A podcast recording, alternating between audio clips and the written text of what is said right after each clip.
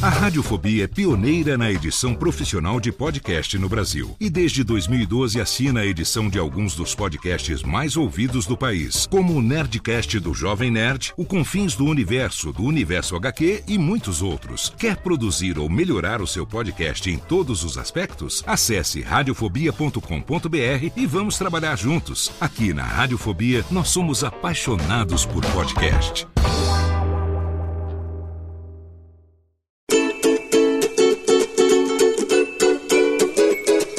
Voz Off, o podcast que conta as histórias de grandes nomes, do rádio, da TV, da publicidade. Grandes vozes que vão ficar para sempre em nossa memória. Apresentação: Antônio Viviane e Nicola Lauleta. Ouvintes do podcast Voz Off, que prazer estar aqui com vocês de novo. Alô, garotos que gostam de saber a história dos radialistas, das grandes vozes. Alô, meninas que também se inspiram nas nossas entrevistadas. Nem sempre só homens participam com a gente. Estamos aqui para mais um episódio, mas hoje é um vozeirão.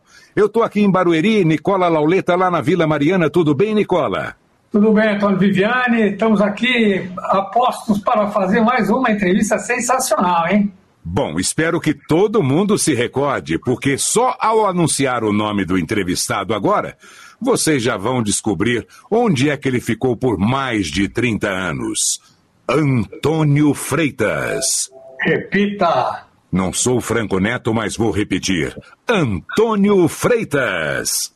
Ô, oh, Freitas, como vai? Tudo bem, meu amigo? Viviane, como é que você está? Tudo bem? Prazer em ver, um grande abraço e o nosso querido Nicola também, aí no estúdio da Vila Mariana. Quase um ano, né, Nicola? Fizemos é, aquele... gravamos, tem que gravar mais ou menos, apesar de foi pouco o, tempo, o, né? O, o, Alberto me demitiu, mas tudo bem, não tem problema. Você está falando de que bairro, Antônio Freitas? Eu falo, nesse momento, do Tatuapé. Muito bem. Você nasceu onde, Freitas? Eu sou de Sertãozinho, do, do lado de Ribeirão Preto, é, 18 quilômetros de Ribeirão Preto. O maior produtor de etanol do Brasil, de açúcar e álcool do Brasil. Nos anos 80 começaram a usar essa coisa de Ribeirão, Sertãozinho, Jardinópolis, toda aquela região, Cravinhos, Orlândia, começaram a usar aquele termo de a Califórnia brasileira, né, que era muito progressista, toda a região e tal.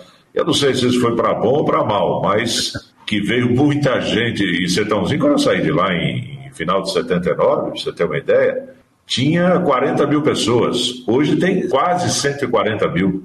Cresceu muito em 40 anos. Muito bem, então conta um pouquinho dessa sua infância lá. Você vivia na cidade ou era ligado a alguém que já produzia alguma coisa na roça? O nome dos seus pais? Os dois em memória.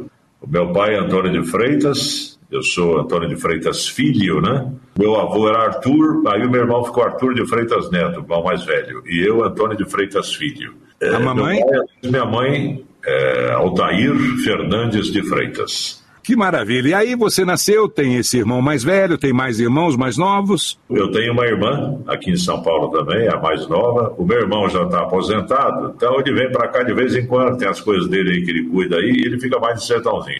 Mas é, é, eu tive uma infância muito rica, cidade do interior, se você também é do interior.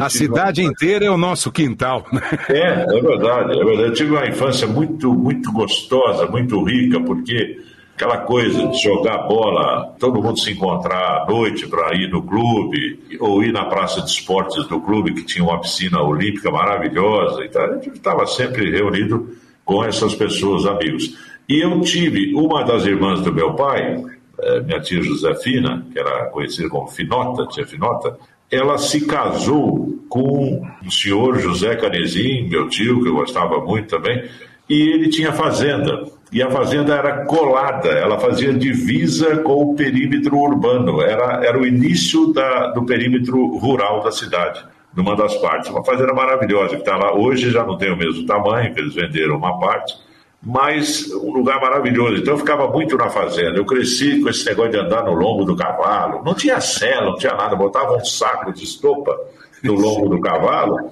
e uma cordinha. Não tinha o, o bridão, o freio, nada. Botava uma cordinha, cavalo manso e tal, e saía andando lá. Coisa boa, né? Aí veio a escola. Eu fiz a parte do primário e o ginasial em Sertãozinho. Como tinha esse negócio de fazenda no sangue, né? Mas eu já gostava muito de rádio, vivia com radinho desde de criança, acompanhando jornadas esportivas de domingo, as que pegavam melhor, a Tupi com o grande Haroldo Fernandes, né, e, a, e a Bandeirantes com o Fiore, e acompanhava muito as rádios do Rio, que eu acho que pegam também na tua região de Poços, as rádios do Rio, a Tupi, a Super Tupi, a Globo, que hoje nem existe mais do AM, pegavam muito bem à noite, né, na nossa é. região, muito bem. E o que era marcante nessas transmissões da Tupi é aquela vinhetinha da loteria esportiva, né? Loteria Esportiva Tupi. Eu lembro de muitos aqui da equipe, né, comandada por Milton Camargo, né, o grande Milton Camargo, hoje Exatamente. já no, no andar de cima. E, e, era uma equipe fantástica, né? Milton Camargo, Ávila Machado, José Carlos Cicarelli, Alfredo Orlando, o camisa 10, o Haroldo Fernandes, maravilhoso. E da Bandeirantes também, que tinha uma equipe fantástica, né? Fiore comandando todo o pessoal. Não eram momentos marcantes. Eu vivia corradinho no, no ouvido, que eu sofria muito com o Corinthians desde de, de moleque. É, mas, é aquele, aquela época era complicado, né? É, é, nossa senhora, que cada time ruim que o Corinthians tinha na, naqueles anos. Mas era bom, era bom. E depois eu fiz o ginasial, o primário, jardim da infância, primário, ginasial. E como a gente ficava muito em fazenda, eu fui, o meu irmão foi, para a escola que era a melhor escola agrícola do Brasil, que era Jabuticabal. Era agregada à, à faculdade, mas eram ao mesmo tempo independentes. A Faculdade de Agronomia, Veterinária e Zootecnia, Antônio Ruete, Jabuticabal, que hoje é Unesp, e o Colégio Técnico Agropecuário José Bonifácio de Jabuticabal. E eu fiz o nível médio lá, fiz depois de três anos, fiz especialização em zootecnia, fitotecnia, só depois que eu vinha subir mesmo que eu não ia trabalhar, não ia ficar nessa área. Meu irmão ficou um pouco, que ele se formou um ano antes de mim, que ele também foi para essa escola. E eu, trabalhei na Zanini, é, equipamentos pesados de Sertãozinho, que foi muito famosa, tinha 3, 4 mil empregados. Eu fui desenhista, tinha um pouco de facilidade com desenho. Eu fui um pouco desenhista, né? desenhista copista, que copiava os desenhos que os projetistas faziam. E depois Concomitantemente com a Zanini, eu comecei a visitar a rádio do Sertãozinho, que já tinha, ela, ficou, ela tinha sido, é, foi multada pelo Dentel na época, ficou fora uns 7, 8 anos, depois ela voltou e, e eles estavam fazendo testes para locutores. Eu fui fazer o teste e, graças a Deus, passei. A partir de 76, 77, eu comecei já a fazer é, é, trabalhos. E todo mundo da família criticou, né? Porque é, você ganha. É, você ganha, eu ganhava 3.800 cruzeiros na Zanini e abri mão para ganhar 1.800. Então eu perdi 2 mil, né? É, mas a gente apostava nisso, porque a gente gostava disso, né? Gostava, o negócio era a rádio, porque eu queria, porque eu queria e fui atrás disso a gente foi, foi, foi atrás do sonho. E não me arrependi. A gente, claro, teve alguns dissabores na, na profissão. E eu trabalhei antes da, da Jovem Pan, eu fiquei um pouco antes na, na, no Sistema Globo de Rádio no Rio de Janeiro. Tive uma experiência muito boa lá. Mas, além das rádios de Sertãozinho e Ribeirão, que eu cheguei a fazer algumas coisas, eu, vou, eu comecei a fazer rádio mesmo em Sertãozinho, com algumas coisas que eu fiz. No, a, a, a escola agropecuária de Jabuticabal tinha uma hora que eles davam na rádio local lá de Jabuticabal para fazer algumas coisas. Então eu fiz, cheguei a fazer umas coisinhas lá pequenininhas, umas participações muito pequenas. Mas o início para valer mesmo foi em Sertãozinho, que eh, a gente, você sabe, a gente no interior faz tudo, né? Você apresenta, você reporta, você produz, você faz o que tiver que fazer. Se tiver que fazer um café, você faz. Se a faxineira faltar, você pega na vassoura, né? Não, Essa é... é a grande escola do interior, porque a, a gente já chega aqui com bastante experiência em várias é, áreas. A fala, a gente fala que aqui em São Paulo, né, em todo esse tempo que a gente está aqui, a, eu acho que a grande maioria veio tudo do interior, porque claro que tem alguns nascidos aqui em São Paulo, região metropolitana, alguns de Santos e tal, mas muitos, né, muitos vieram do interior. Muito bem. Nessa rádio de Sertãozinho, você ficou por quanto tempo? Eu fiquei por três anos e pouquinho. Rádio Educação e Cultura. Ela existe até hoje, só que o usineiro, que era o dono dela, o Adalberto Simeone, que era hoje nem a usina existe mais da família, desativou até a usina. Sertãozinho tem cinco usinas de açúcar, era para ter seis. Essa foi desativada, mas eu, eu fiquei esses três anos e pouco na Rádio Educação e Cultura de Sertãozinho.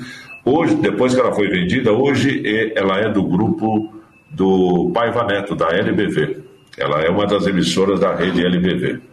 E Sertãozinho era assim, a Rádio Educação, e Cultura era a própria identidade da cidade. Hoje, por sorte, tem uma outra rádio lá que faz esse papel, que é uma FM, mas é, é ela é comunitária. E o próprio nome dela é Rádio Comunitária. Após e... a rádio de Sertãozinho, é isso que eu queria saber. Isso, então. Eu, eu, eu, eu reuni, eu, no final do ano, a turminha dos amigos, eu reuni alguns amigos, e, e, a gente ia, juntava um dinheirinho, e a gente gostava de ir para o Rio de Janeiro, que era, vamos para o Rio, aquele negócio, né? o Rio é maravilhoso, todas as mulheres da, na praia, não sei o quê, e o Rio não era essa periculosidade que tem hoje, né? E a gente se reunia e passava sete, oito dias no Rio de Janeiro. Pegava um hotelzinho qualquer lá que a gente podia pagar e ficava lá.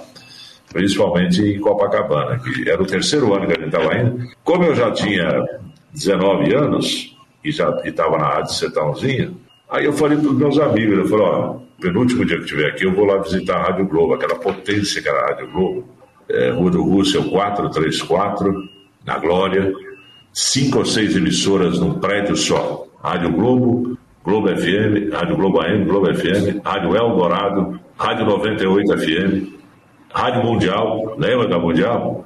Grande, grande área. A Tupi não conseguia bater a Mundial, então o primeiro lugar era da Globo, AM, e o segundo lugar era da Mundial. E o terceiro lugar era da Tupi, da Super Tupi do Rio. E eu cheguei a fazer Mundial, o pessoal entrava de férias, pô, quantas vezes eu ficava ouvindo Mundial com a rádio ligada à noite. À noite, à noite eu ouvia é, difusora, à tarde eu via Excelsior de 31 metros, você já estava na difusora, você em 79, acho que você já estava na difusora. 78, 78 é, eu cheguei. Eu, eu ouvia você, o Kaká, o Darcio Arruda, o Ângelo Bizarro, era, e é, toda a equipe. Eu via todo mundo. Até o Moisés na Rocha à noite eu chegava a ouvir. Perfeitamente. E na Mundial tinha Big Boy, tinha. O Big Boy tinha falecido quando eu passei ah, por lá. É, ele, ele, ele faleceu em 77. E a, Mundial 78, termina, é. e a Mundial terminava a programação às duas da manhã. Ela tinha o programa Ritmos de Boates, com Fernandinho Sérgio. Fernando Sérgio. Sim. Nem sei se está no, no, no, no, Patrocínio de Vips Motel, Estrada Vips do Joá. Estrada do Joá, exatamente, exatamente. E o Fernando Sérgio fazia ritmos de boate, não sei o que e tal. E estava lá já há bastante tempo. E ele falou: Ah, eu apresento o ritmo de boate, eu nem fico aqui, é gravado e tal, não sei o que. Aí eles falavam que a Mundial fechava à meia-noite, eles fechavam, só que ela ia, ficava gravada até às duas da manhã. E depois que eles fechavam mesmo a rádio, que o operador saía, diz que eles ouviam estalos lá dentro, sabe? Aquela coisa. Big Boy tá aí, Big Boy tá aí. O pessoal falava, é, mas eu tive o prazer de trabalhar na Globo, AM, fiz Mundial alguns períodos que o pessoal... Você apresentou o, o Globo no ar lá no Rio não? Exatamente. Eu fazia Rádio Eldorado, eu vendia às quatro. Sabe quem era meu chefe? Meu chefe era Ed Buzarife, rapaz. Ed Buzarife. Foi, foi um pai para mim, foi um pai. Ed Zarif foi um pai para mim. Até hoje ele vive, né, ele vive presente na cabeça das pessoas por causa do Brasil, Luzil, Luzil, Luzil, aquela. Tinha uma, tinha uma voz, que voz que aquele cara tinha. Brasil! Já quando estava em Sertãozinho, eu ficava ouvindo, né? Então ele fazia aquelas chamadas deste domingo no Maracanã, vai pegar fogo, não sei o que, tinha um vozeirão, tem Fla-Flu, não sei o que e tal. Ele era maravilhoso. E foi um cara que gostou de mim, me tratou sempre bem. Rádio Globo, cada vez melhor. Começam agora pelo som líder de audiências emoções vivas da maior paixão popular do Brasil. O futebol. Pelos caminhos do esporte vamos formar nossa corrente pra frente. E ninguém segura o nosso timaço. É bola. É jogo.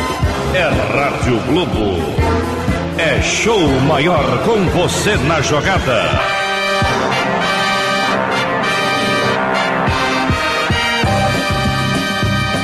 Está formada a Frente Esportiva Brasileira, a primeira linha do esporte no rádio.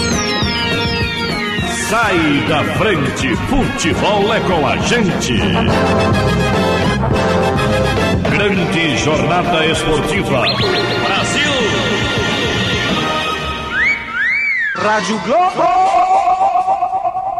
Eu imagino a gozação dos cariocas com o seu sotaque de sertãozinho. É, não, eu, eles, eles, falavam que eu tinha até. Eu, eu, sempre tive o R forte, não tinha essa tendência para porta, porteira é, né, importação, essas coisas, importação. E eu tinha um R diferenciado, então eles me chamavam até de gaúcho. Falaram, ah, ele é o paulista gaúcho, não sei o que e tal. Ah, okay. tinha muito gaúcho que saiu da Rádio Guaíba e da Rádio Gaúcha e foram trabalhar no Sistema Globo. José Carlos Niederauer, o Luiz Carlos Bianchini, muito bom também, que foi da Rede, Rede Manchete. Sensacional. foi o Bianchini que eu ouvi no dia Puxa vida, não vou lembrar exatamente o dia. Em agosto de 1977, às é. seis horas da tarde, mais ou menos, ele entrou e, na Mundial e disse: Elvis morreu. Foi às seis e pouco da tarde de agosto. Foi, em 76. 77, a morte 77, do Elvis. É, é. Ele fazia assim. O Dirceu, o Dirceu Rabelo, está até hoje fazendo chamadas da Globo, fez Mundial também. O Dirceu também fez Mundial, chegou a fazer Mundial e não foi pouco tempo, não. Ele fez, foi depois que eu saí, ele ficou lá uns 3, 4 anos fazendo Mundial.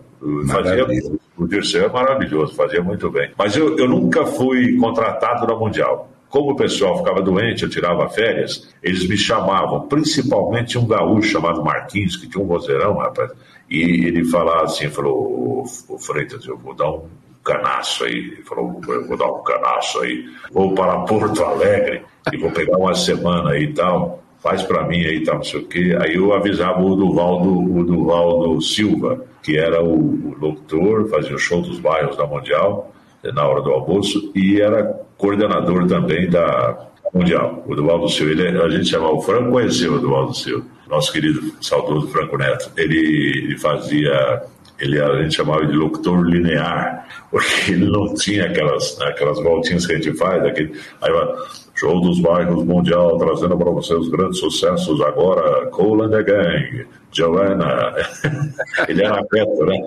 Locutor reto, linear, mas ele tinha uma boa voz, tinha um vozeirão. E aí eu fazia mundial, ele era coordenador, eu avisava, ó, oh, o Marquinhos vai viajar, não sei o quê. Fiz muitas vezes. Eu fazia Rádio Globo, Rádio Eldorado também, dias quatro. O Zarif era o coordenador, era o chefe da Eldorado.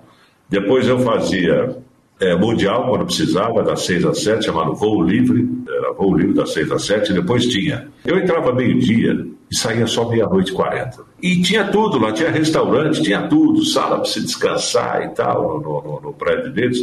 Aí eu fazia, depois da, do, do, fazia Eldorado, quando precisava Mundial, depois eu pegava a, na, na, Globo, o restaurante funcionava até as, as 8 horas da noite, 8 ou 9 horas, eu fazia, vocês lembram, você, o Nicola, lembram que tinha a Voz do Brasil e terminando a Voz do Brasil tinha o Projeto Minerva. Terminava o Projeto Minerva, 8h20, 8h25, eu entrava com o correspondente Globo que a, a, Globo do Rio era um estúdio muito grande, né? E tinha uh, aquele estúdiozinho para você fazer o noticiário dentro do estúdio que é você ficava fechado ali bem de frente para o operador, e aí começava o correspondente Globo, que eram 10 minutos. Oferecimento do Banco, lembra até hoje, no ar o correspondente Globo, oferecimento do Banco Nacional, o Banco do Guarda-Chuva. Vocês lembram disso? Aí o, o, o, eu falei, procurar não errar, porque quando eu errava, puta, o pessoal não errava, né? tinha os, os antigos lá, o pessoal, você via,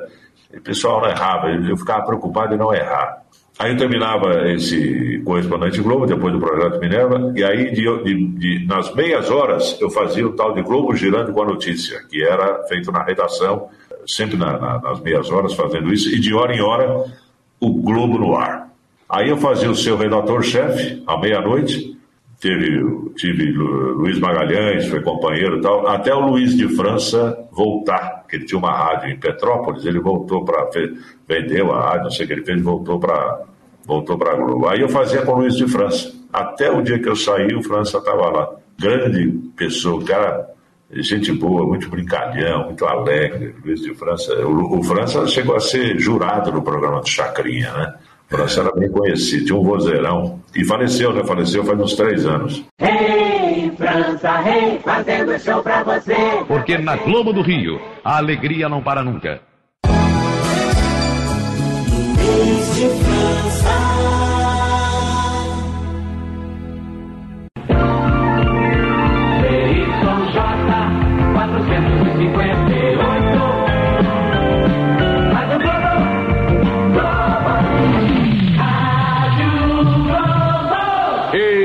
Globo do Rio, a alegria não para nunca.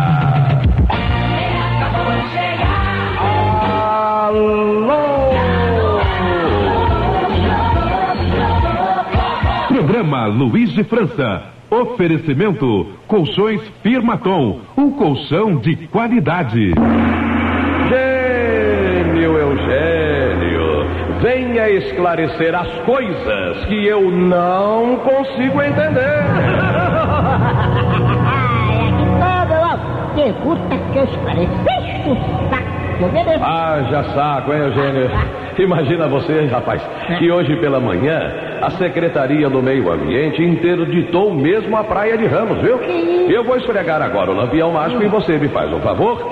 Vamos lá na Amerdijá. A merda já. Ela, é, não confu- cuidado, é? Na Associação dos Mergulhadores da Praia de Ramos e Adjacências, ouvir o presidente da entidade, o jovem Juarez Goto. Ah. Tá pronto aí, Zé? Tô. Vou esfregar mesmo, hein, Tá rapaz? Zé,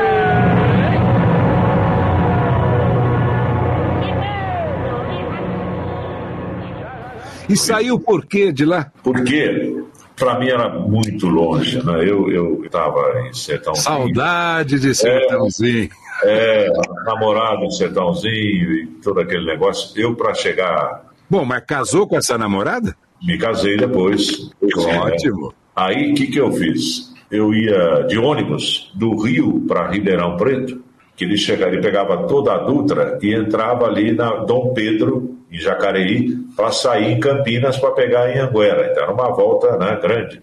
Esse ônibus demorava 12 horas, eram 11 horas e meia de viagem, quase as 12. Tanto para ir de Ribeirão para o Rio, quanto para voltar do Rio para Ribeirão. Eu tirava um terço do meu salário para viajar de TAN do Santos Dumont, era um turbohélice, era um bandeirante. E pousava em Ribeirão. Isso, pousava em Ribeirão em 55 minutos. Era uma maravilha. E o Bandeirantes, eles sabiam, né? Já tinham caído uns 4, 5 Bandeirantes. E eu ficava só de olho, né? Eu ficava, entrava um vento na fresta da porta, assim, uma, entrava um vento, eu falava, meu Deus do céu. Os caras col- colocavam uma caixinha, que era muito bem feitinha. Era um lanche, um lanchinho, um iogurte e um- uma sobremesa, um refrigerante, uma latinha, assim. E eu ficava nervoso, às vezes, com o voo, rapaz. Era rápido, 55 minutos, mas eu comia, nunca estava cheio, graças a Deus. Eu comia o meu, o meu o lanche, cada banco tinha uma caixinha dessa do lanche. Eu comia o meu, do lado, o do outro lado, eu ia comendo as caixinhas, porque ficava nervoso de viajar ali, eu tinha medo do Bandeirante. Mas era maravilhoso, mas era caro.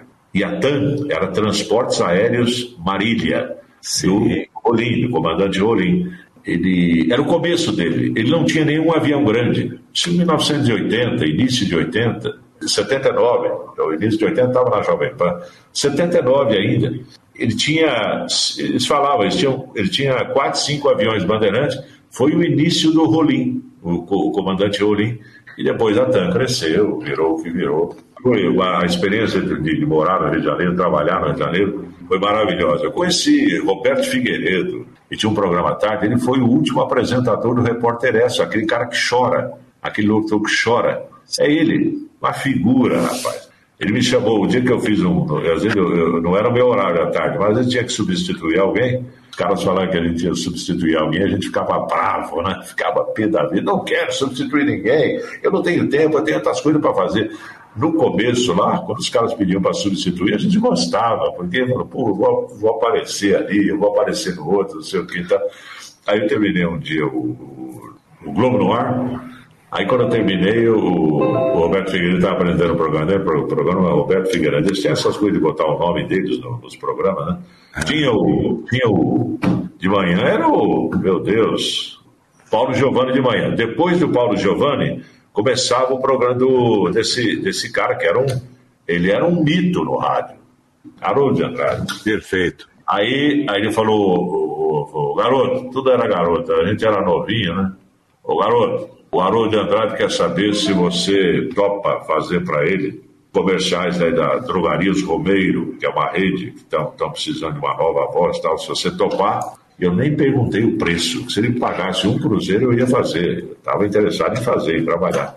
Aí eu comecei a fazer. Toda semana eu fazia, já pintou isso aí, fazia drogarias Romeiro para. Cada um tinha uma agência. O Paulo, Paulo Giovanni hoje, vocês sabem, o Paulo Giovanni hoje está super bem aqui em São Paulo, porque ele é dono de agência aqui em São Paulo. E ele saiu do rádio para trabalhar só como publicitário. Né? Ele está em São Paulo, ele tem uma agência hoje que não é tão pequena, uma agência boa, e ele está nisso até hoje aqui em São Paulo. Ele saiu do Rio, veio para São Paulo, que o mercado era mais forte, sempre foi, né? Mais forte que no Rio, a publicidade aqui em São Paulo. E, e o Haroldo de Andrade tinha a agência dele, o Valdir Vieira, que faleceu, tinha a agência dele. O Roberto Figueiredo, que eu nunca mais ouvi falar, eu terminei uma vez no noticiário, ele me chamou e falou, garoto, de onde você é? Tal. Perguntou, fez uma, um questionáriozinho comigo, me tratou muito bem. Muito bem. Foi a única vez que eu conversei um pouco mais com ele. E depois tinha o programa do Zarif, Rio Total, e o Gilberto Lima, que era o narrador do Fantástico. O Gilberto Lima fazia Sim. noite. Trabalhei com o irmão dele aqui em São Paulo, Eduardo Lima. É, porque o Gilberto Lima é, é, era mineiro, né? Era mineiro. O Gilberto é uma grande voz, né? Fez fantástico. Nossa, ele apresentava o Globo de Ouro com Smoke, era é. sensacional. Comunicar é uma arte difícil. Mas todos aqueles que se comunicaram em 1980, pisando neste palco do Globo de Ouro, o fizeram porque mereceram. E os caras, rapaz, você não sabe o que eles faziam com ele. O paizinho era um operador muito bacana, mas era um sacana, né? Eles pegavam, tiravam, iam no banheiro, que era, tinha um banheiro ali para todo lado, e botavam um bolo de papel higiênico e molhavam e depois botavam dentro da bolsa dele, rapaz. Isso eu não podia falar nada, porque o cara ia embora depois, aí ele ficava sabendo, falou, minha bolsa tá pesada, a hora que ele ia embora, ele tirava aquele negócio, eu falei, tudo brincadeira, os caras brincavam pesado lá. É... Eu era uma grande, grande figura. Depois que eu terminava o, Globo no ar, depois o, o, França passou a dividir comigo tudo, terminava meia-noite e quarenta, entrava quem? Adeuson Alves, o amigo da madrugada. Rádio Globo e o Amigão da Madruga, Adeuson Alves. Rádio! Ô, você soube que houve um. Você está sabendo da greve dos bancários, né? Estou sabendo, senhor. E que sabe de banco era de papagaio, essas coisas, não? Esse negócio de papagaio não te indica. O que esse negócio de papagaio que o Piada falou? Mas em banco não tem negócio de papagaio, pombo voador, não tem negócio de pombo. Você que solta pombo aí, exatamente. É, né? é. É, não tem negócio de papagaio e tal. Tem, sim, tem. Então, e Vila Isabel, que é o meu bairro onde acontecem ah, as coisas, né? Tem malandro Vila Isabel, né? Tem malandro pra dar rasteira pra cair é. ninguém, coisa e tal. É. E houve um negócio com um negócio de papagaio lá em Vila Isabel, né? Né? Alô, Perra? Alô? Sim, como é que é, meu irmão? Tudo bem? Como é que é, Deusão? Como é que tá a vida, Isabel? Tá mais calmo agora, Perra? Ah, agora tá mais calmo, né? Ufu. Porque hoje é em homenagem à, à greve dos bancários. E a Rádio Globo era, era, era 90, não era 100% da audiência, mas era uns 90%, os 85%, mais uns 10% da Mundial, 5% ficava para a Tupi. A Tupi estava sempre atrás. Hoje, com o fechamento da Globo e, e a Mundial tem mais nada, nem sei se tem um prefixo ainda. Não, acho que virou a CBN AM. Acho que virou a CBN, 860, é, porque é. a Mundial era 860.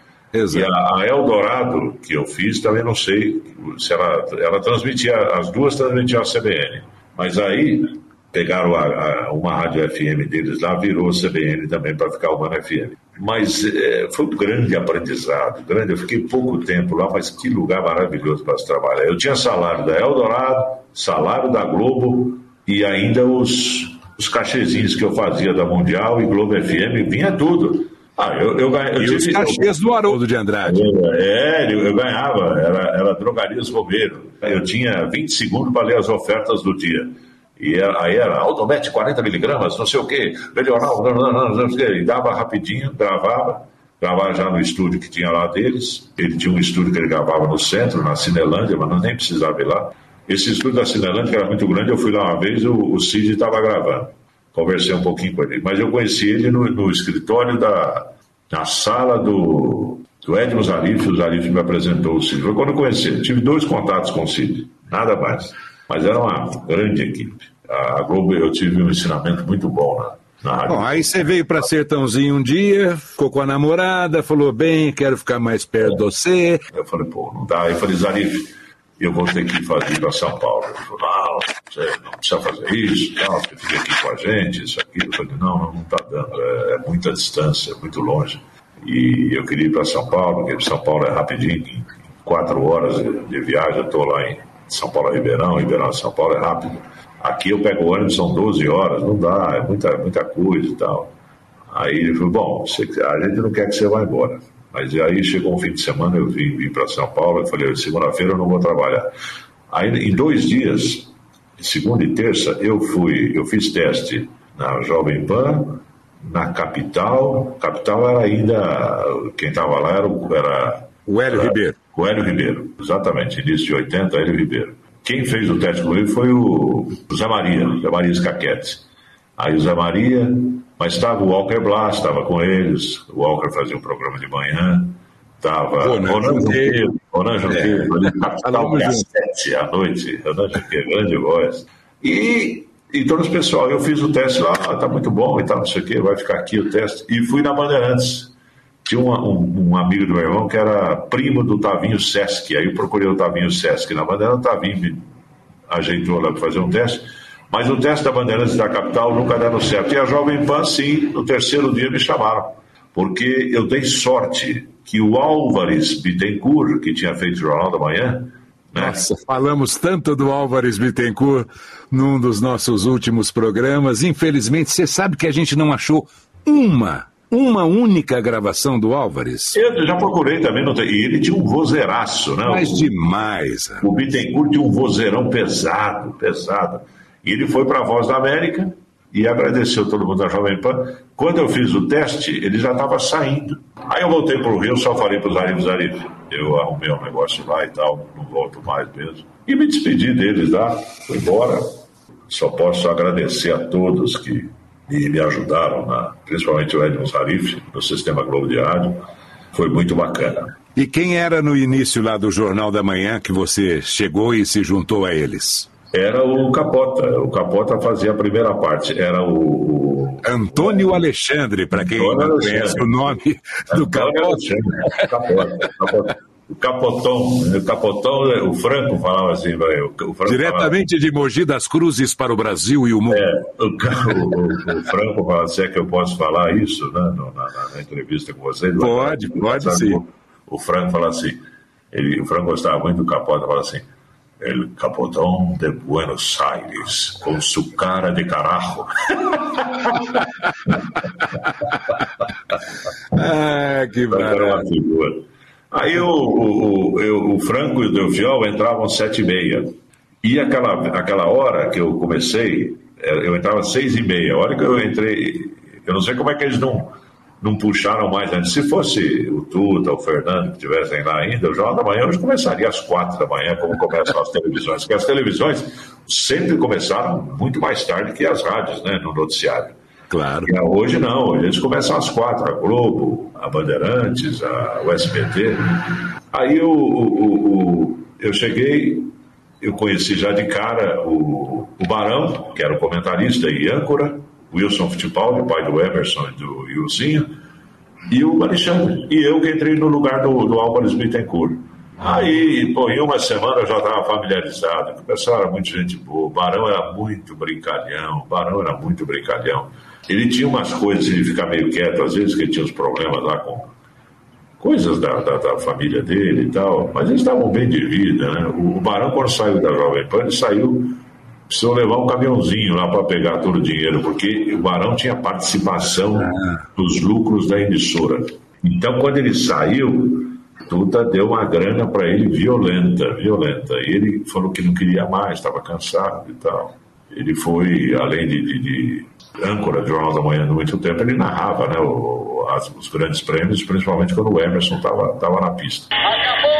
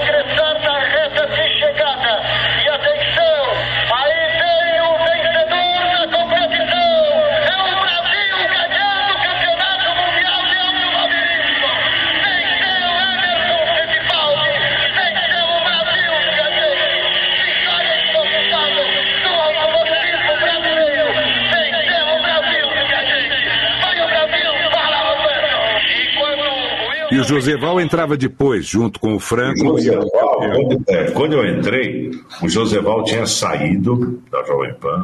Ele saiu porque a Tupi, a Rádio Tupi de São Paulo, ofereceu uma tremenda grana para ele para fazer a Copa de 78 na Argentina. Ele chegou para o Tuta e falou: Tuta, como é que eu faço? O Tuta falou: vai. Não tem jeito, eu não vou pagar isso para você jamais. O Tuta era bem, bem claro nos posicionamentos. O Tuta falou: vai, vai, vai, vai, ganhar seu dinheiro e tal. Ele pegou, foi. E ele levou o Mário Moraes, que o Mário era comentarista.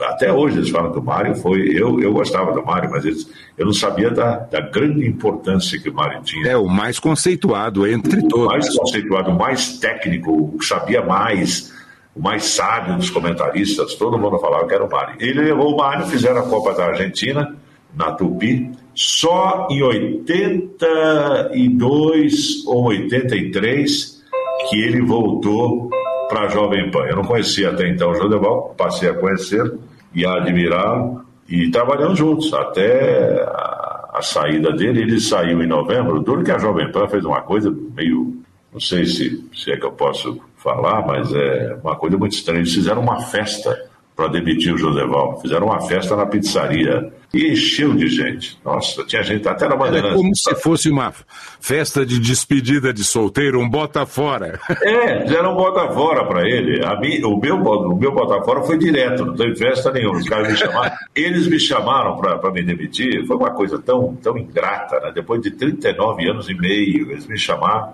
O cara, a moça, uma mocinha veio para mim, que ela era do DP, e falou: o, o, o Juscelino, que era o rapaz que estava tomando conta do DP, falou: quer falar com você.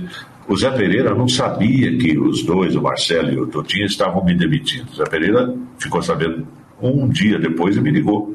E o Zé falou: Eu não sabia que eles tinham te demitido, eu tô falando sério. Eu falei: Não, eu acredito, Zé, as coisas aqui estão muito difíceis, as coisas estão muito diferentes e tal. Um O. Miller estava lá ainda. O Miller não, o Miller tinha saído Um pouquinho antes de você, né? é, em 2015. O Miller entrou em 95. Na saída do Capota, o Capota falou que não queria mais, queria trabalhar é, em Mogi. O Capota é muito amigo do Cid Jardim, que é dono da Transcontinental. Eu parei com 39 anos e meio, quase, e o Franco foi o que ficou mais. O Franco ficou 40, quase 45 anos, 44 para 45 anos. Eu, eu ficaria mais uns 4, 5 anos, eu ficaria tranquilo. Mas não deixava, não tem problema. O Joseval tinha uma brincadeira, desculpa, o Joseval falar. Ele sempre falava, ele falava assim, vai ter o dia que eles vão falar para nós, você não serve mais. ele falava. Aí ele falava, eu não sirvo mais. E olha, foi o que aconteceu. né? Mas nesse tempo todo, entre Jornal da Manhã, você fez alguma outra emissora ou só a publicidade? Eu, eu gosto muito de música também, né? Eu, eu apresentei o show da manhã com a saída do Marcos Baby Durães. O Baby Durães saiu em 83 e eu não esperava que eles fossem me chamar. Aí me chamaram e falaram, o Tuta vai pagar um cachezinho a mais para você. Então, aquela coisa, né? Eu estava começando ali, três anos de trabalho. Aí falou, Tuta vai pagar um negócio aí para você e você apresenta né, o, o programa. O Zé Pereira falou, foi, tá bom, tudo bem, então vamos. Mas eles vão contratar outro, então você vai quebrando o galho. Aí eu quebrei o galho, primeiro mês, segundo mês. Quando eu tinha completado quase 11 meses quebrando o galho, aí eu, aí eu saí de férias, né? Eu saí de férias. Aí eu, eu falei, olha, eu não quero mais o programa. Aí o Fernando, por que você não quer mais? Isso aqui então. O Fernando ficava louco, né? Ficava bravo. O Zé Pereira tem a mesma linha dele, aprendeu com ele. É, você não quer mais por quê? Não sei o que, você está fazendo burrada, não sei o que. Eu falei, eu não quero mais porque você, Tuta está me pagando 400 cruzeiros aí para fazer é muito pouco e tal. Se ele me pagar 1.500, eu volto e reassumo o programa. Ele não pagou 1.500 para mim, falou que se eu quisesse de 400, ele ia para 600. Era tudo, e não dá para conversar direto com ele. Tinha uns intermediários, que era o Fernando e o Zé Pereira. Eu falava com eles, eles falavam com tudo e voltavam com as respostas. Aí ele falou: Ó, oh, tu tá falando que vai te pagar só 600. Eu falei: Não, eu não volto mais. Então não volto. E eu saí de férias voltei e não fui para o estúdio fazer o programa. Aí pegaram o Capota. O Capota ficou três meses fazendo no meu lugar. O Capota me xingava. Né? Pô, você está me ferrando. Não sei o que. Eu falei, não, eu falei para você que não ia voltar por isso. Aí ele não pagou 1.500 para mim, mas trouxe o Wellington de Oliveira, que ficou bom tempo na rádio, ganhando 4.500. O Tuta fazia isso. Era para humilhar a gente mesmo. E ele é. trouxe o Wellington ganhando 4.500, que eu fiquei sabendo. E o Mineiro ficou lá, o Mineiro ficou lá um bom tempo lá, ele ficou acho que uns oito anos, uns sete, oito anos fazendo show da manhã, pelo menos. Sim, isso mesmo. O Wellington era casado com a sobrinha do Tuta, não lembro nem o nome dela mais, mas ele era casado, hoje acho que não é mais, tenho quase certeza não é. Mas ele fazia bem, o Mineiro fazia bem o programa. E aí, quando o Milton Leite, isso depois de passou todo esse tempo, em 1998, o Elton foi mandado embora porque brigou com o Fernando, que na Jovem Pan você não podia falar, ó, oh, hoje é aniversário do fulano de tal. Não podia.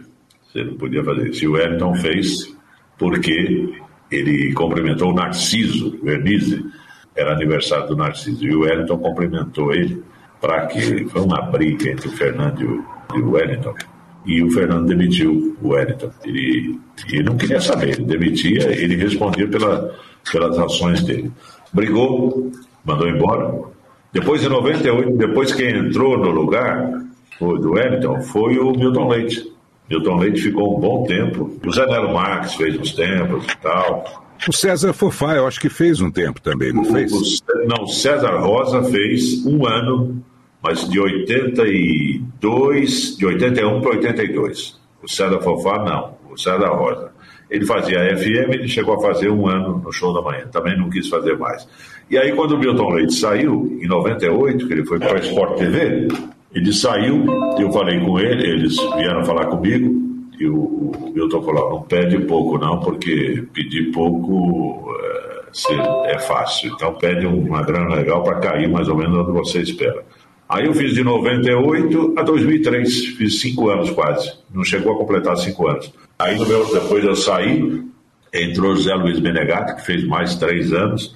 Só aí, depois da saída do Menegatti, veio mudar o nome do jornal de Show da Manhã, passou para Jornal de Serviço, que entrou o Oliveira Andrade, que o Oliveira ficou sete anos também, uns seis, sete anos. E, e você perguntou se eu gostava de, de, de, fazer outras coisas, eu fiz para a rede de, de, de rádio do interior, eu fiz programas musicais que eu adorava, né? da música pop internacional, influência da, da difusora de vocês, influência do Mundial, influência da, da Excelsior. Gravou muitas locuções como voz padrão de rádios do interior também, né? Gravei algumas, não tantas, mas algumas, algumas até hoje. Mas eu me lembro da, especificamente da imprensa. É, da imprensa então. A imprensa, eu tive um programa lá, chamava Especial, Flashback Especial, Melhores Anos de Sua Vida, acho que era isso. Doze anos com, com, o programa. Primeiro eu ia para lá, que eu era amigo do Paulo Sérgio, dono da rádio, ele fez curso no Senac comigo, dei aula no Senac de curso de rádio e televisão.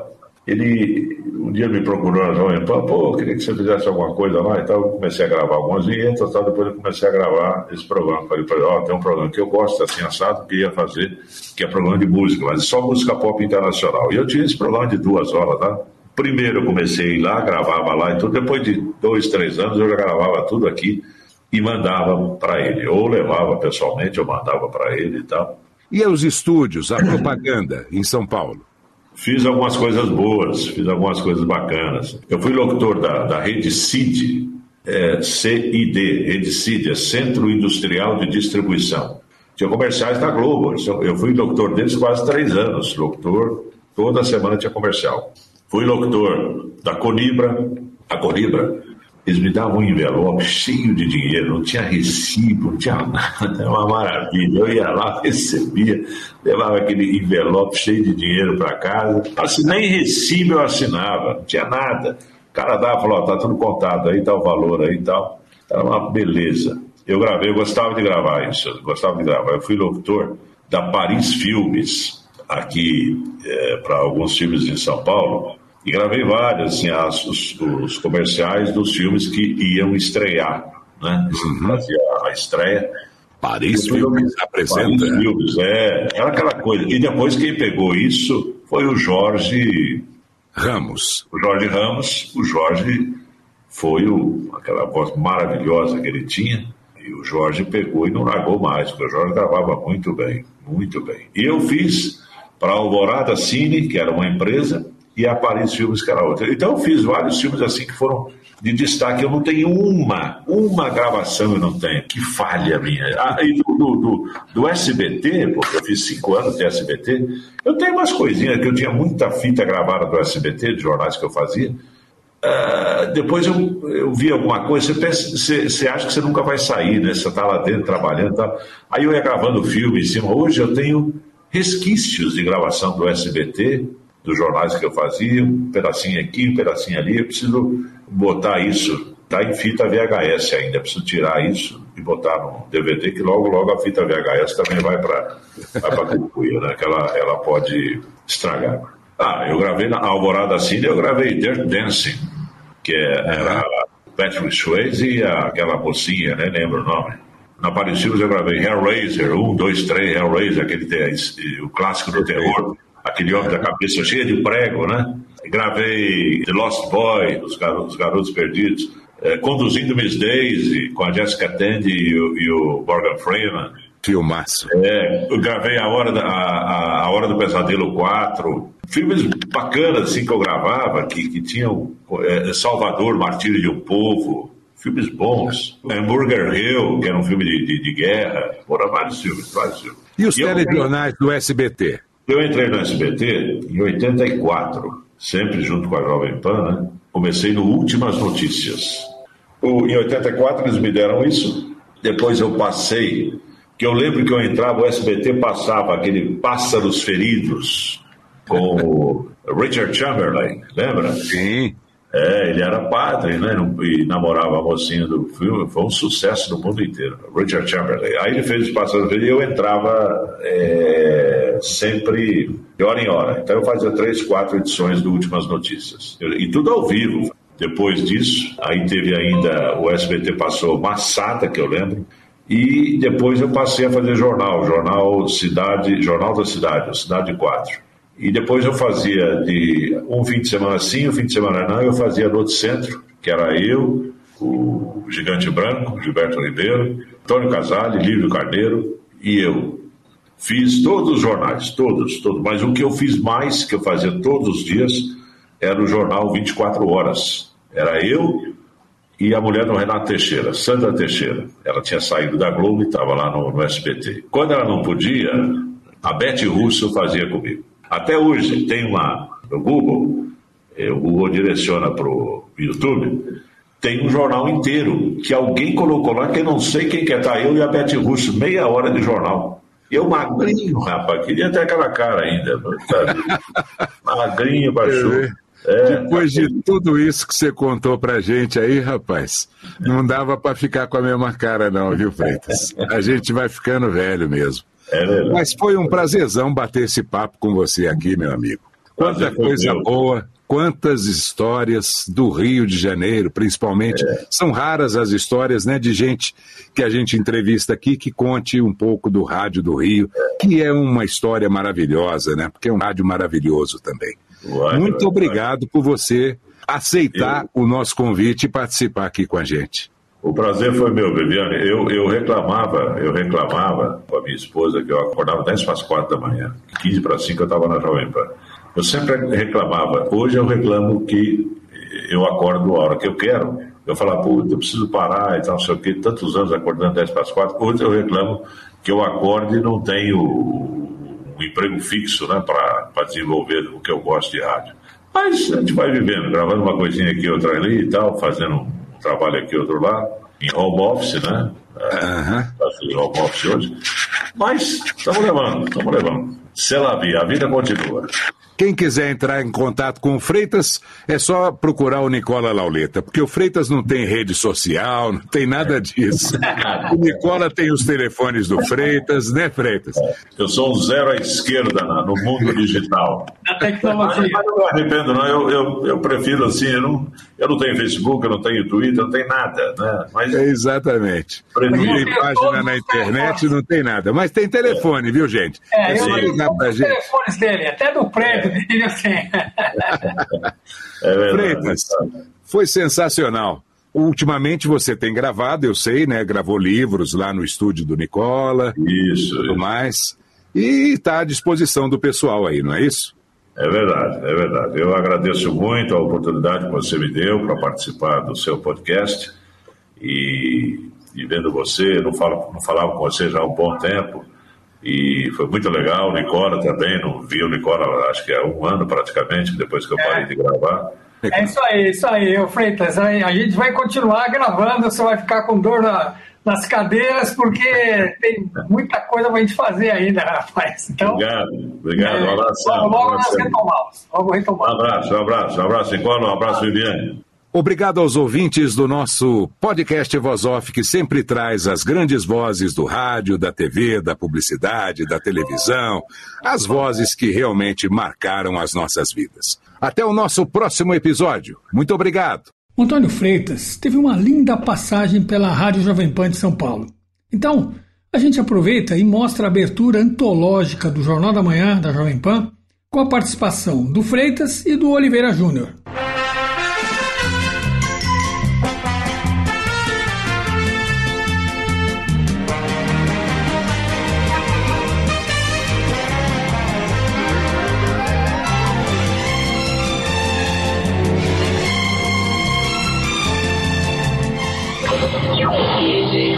Jovem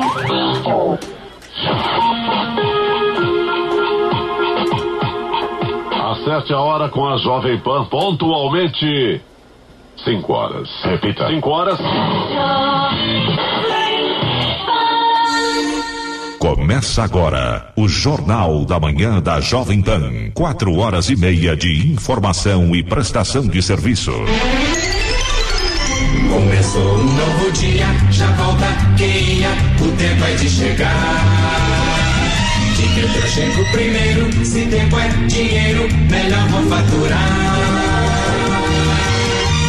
Sempre ligeiro na rua, como quem sabe o que quer. Vai o paulista na sua, para o que der e vier.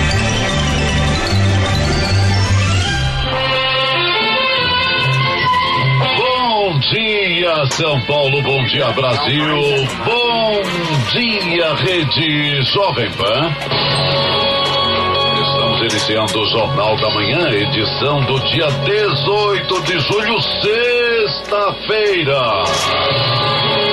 São quatro horas e meia de rádio, jornalismo e prestação de serviços na maior rede de rádios do país. Jovem É a maior audiência do radiojornalismo brasileiro. Jornal da Manhã. Jornal da Manhã. Jornal da Manhã em primeiro lugar. Jovem. E o Jornal da Manhã destaca os principais assuntos do dia.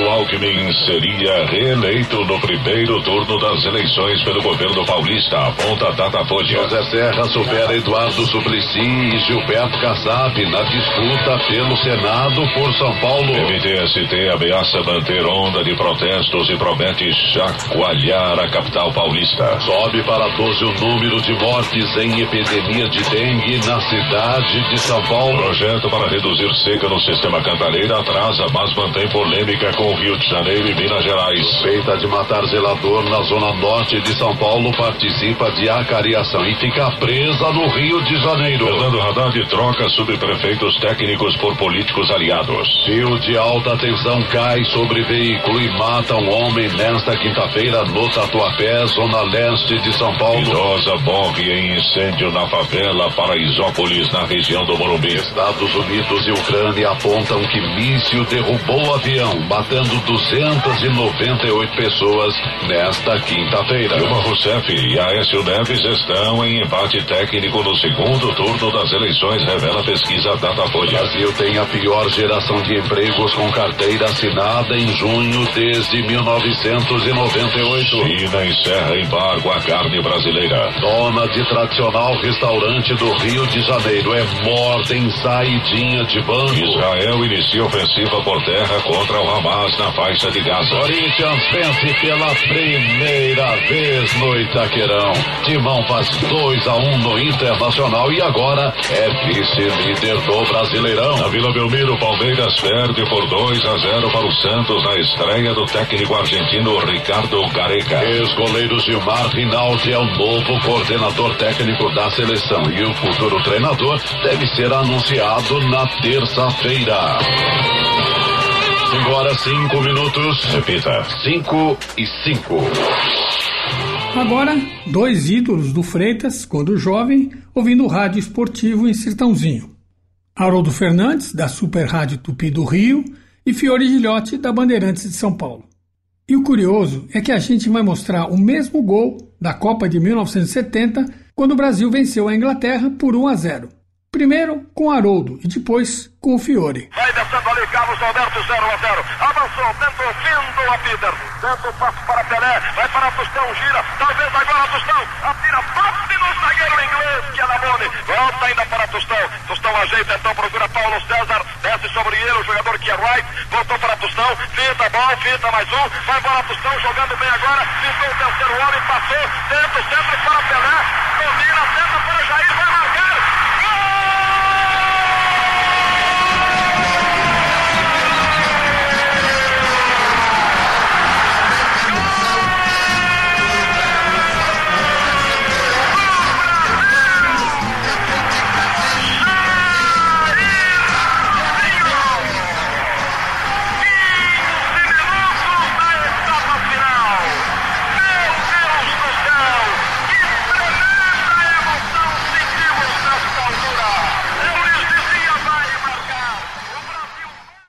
Bola movimentada, desce Carlos Alberto pela direita, cruzou no centro para Tostão, ajeitou, virou, chutou. Contra o corpo, entretanto de Labone. A bola estira, para ficar com Tostão outra vez, recebeu, dominou, empurrou na ponta esquerda para Paulo César, dá para Tostão, escapou de um contrário, outra finta em cima de Bob Moore, escapou também de Wright, levantou para Pelé, ajeitou, dominou, rolou para Jair, depois chutou.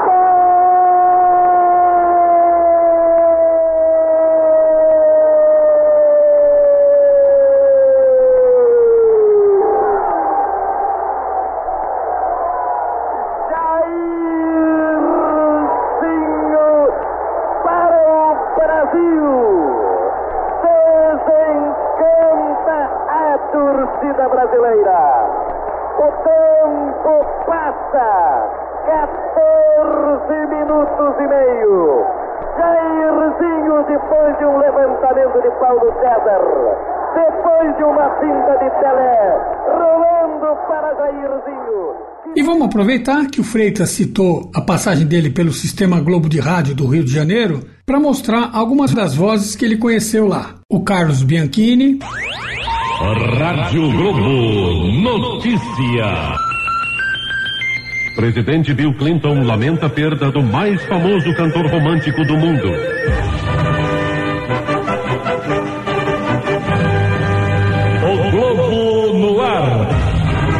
Combate aos incêndios provocados por balões em áreas de vegetação ganha reforço a partir de segunda-feira. Bombeiros do grupamento florestal vão utilizar motocicletas para fiscalizar melhor o Parque Nacional da Tijuca. O comandante do grupamento explicou que também serão usados rádios de comunicação, tornando mais rápida a prevenção aos incêndios. O coronel Marcos Aurélio Silva revelou que ontem os bombeiros conseguiram evitar um incêndio na floresta da Tijuca, resgatando um balão de 4 metros de comprimento que caiu no acesso próximo à vista chinesa. Só neste ano, segundo os bombeiros, já foram registrados 927 incêndios em matas provocados por balões. Oduvaldo Silva. Música de Jacarepaguá, Tired of Being Alone, Tom Jones. Leblon, Partido Alto de Chico Buarque de Holanda, MPB4. Música de Cascadura, Goodbye Rain, Seri. É tempo de Festival Internacional da Canção Popular, 947, Mundial. A música do arpoador. Música do arpoador, 22 andar, de Edson e Aloísio. Edson e Aloísio. Mundial, a sua companhia, 952.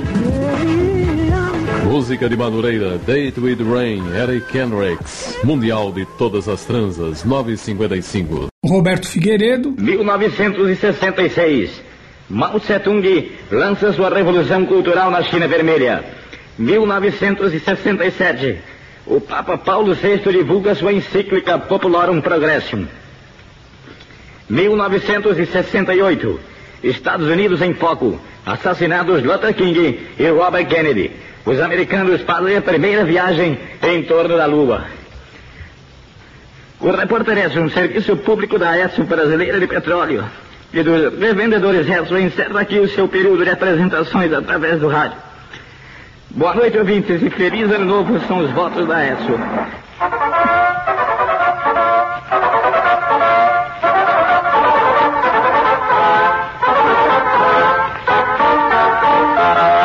Paulo Giovanni. Alô, meus amigos de todo o Brasil. Aqui estamos de volta com mais uma rodada do Milionário Domingo Bingo. E veja só como é milionário. Até agora nós já sorteamos 15 cartas e 6 foram premiadas. 40% de premiação. Vamos a mais uma combinação, Monique. Na letra B, o produto é Monange, em B, Monange. E na letra I, o que que vem aí? O que que vem? Vem, vem Doril. Na letra I, Doril. Temos até agora Monange e. Haroldo de Andrade. Rádio Globo. De novo ao meio-dia, programa Haroldo de Andrade. Alô, bom dia, minha gente amiga da Globo. Com muito prazer, com aquela alegria, aqui estamos para um novo encontro nesta sexta-feira, dia 12 de julho de 2002. É o dia dedicado aos santos João Jones, João Wall e Epifânia. E com a proteção de Nossa Senhora Aparecida, a padroeira do Brasil, na sua companhia, vamos iniciando a apresentação de hoje do programa Haroldo de Andrade, no Dia do Engenheiro Florestal.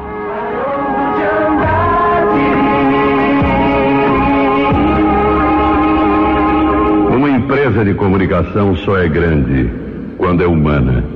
E ser humana é transmitir os sentimentos do povo de uma maneira sentida também.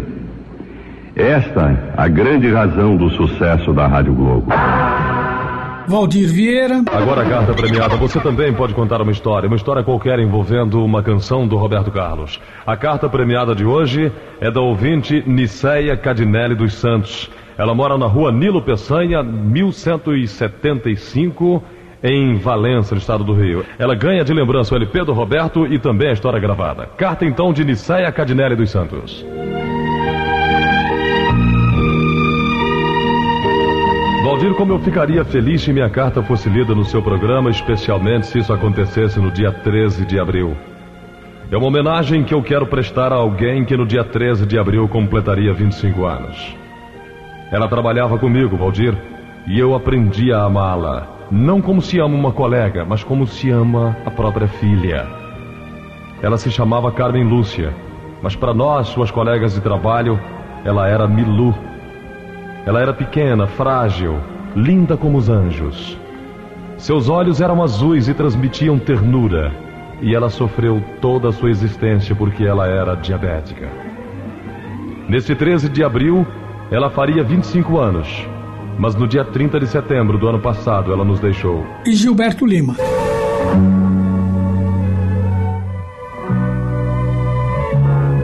Ele morreu esta semana aos 36 anos. Paulo Sérgio. Esta é a última canção que eu faço pra você. E no enterro de Paulo Sérgio no Rio, o povo cantou a última canção. Ele surgiu há 12 anos e chegou a ser considerado o sucessor de Roberto Carlos. Ultimamente, depois de ter gravado 13 LPs e ter vendido quase 2 milhões de discos, ele lamentava que para muita gente a imagem dele ainda fosse a de um simples imitador de Roberto Carlos. De repente, durante um show na cidade paulista de Itapecerica da Serra, ele pediu desculpas ao público, disse que estava se sentindo mal e foi para o camarim. Lá, Paulo Sérgio teve um derrame cerebral e morreu poucas horas depois. E para finalizar, como a gente falou bastante da Rádio Mundial do Rio de Janeiro, e quando a gente fala em Rádio Mundial, a gente lembra sempre do grande e saudoso Big Boy. A gente tem aí uma sequência de falas do Big Boy no programa Ritmos de Boate, grande sucesso do Big Boy e da Mundial AM do Rio de Janeiro. Hello. Big. Aqui fala Big Boy apresentando a Mundial é Show Musical. 860 Mundial. Ritmos de boate.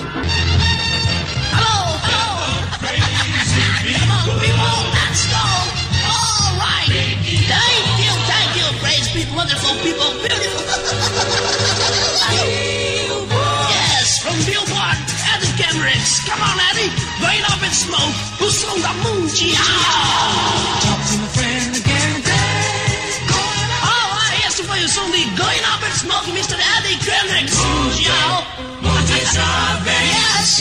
Come on. All right, everybody. Come. O som do passado super quente. Vamos curtir Maracangalha. Come on.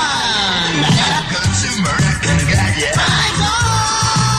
All right, let's go to Maracangalha. Este é o som incrível, super, super, super quente da Mundial Radioativa. All right, segue agora com o sensacional Renato Ferreira e o embalo do Mundial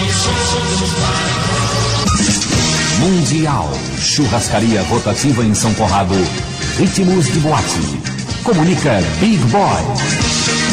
Hello, crazy people, even family affair, love hustle. Mundial Ritmos, Aerosmith, Sweet Motion. Você ouve Ritmos, Freedom 76, Boots People. The RJ's Your Music. Purple Rain, Love Shortage.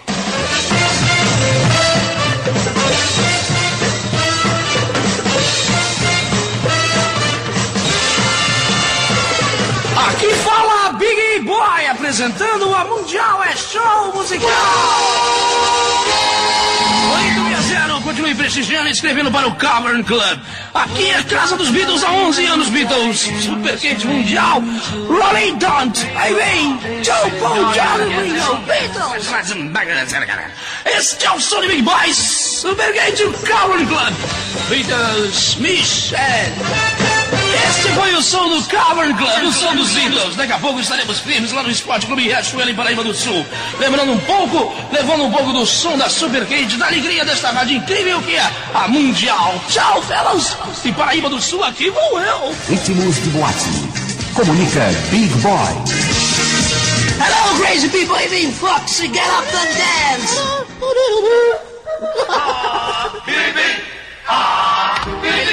Ritmos de boate.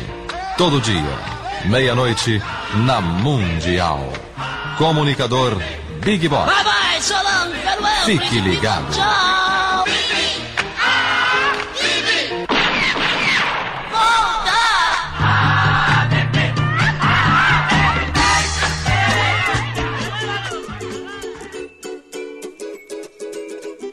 Este foi mais um podcast da série Voz Off. Criação, produção e gravação: Antônio Viviane e Nicola Lauleta. Trilha musical Alexandre Monari. Gravado online em 2021.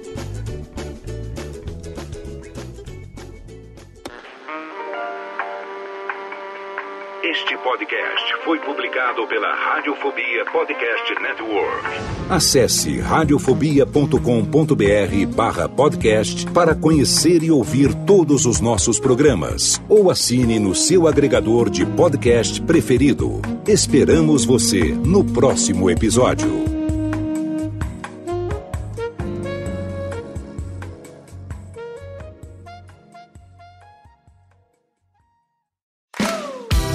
Eu sou Léo Lopes e quero convidar você a ouvir o Pod Notícias, a sua dose semanal de informação sobre o mercado de podcasts no Brasil e no mundo. Um podcast curtinho de 15 minutos com o resumo de tudo que acontece nesse universo do podcast que cresce a cada dia e que chega até você toda segunda-feira às 7 horas da manhã no seu agregador de podcast preferido e também no YouTube. Acesse agora em podnoticias.com.br.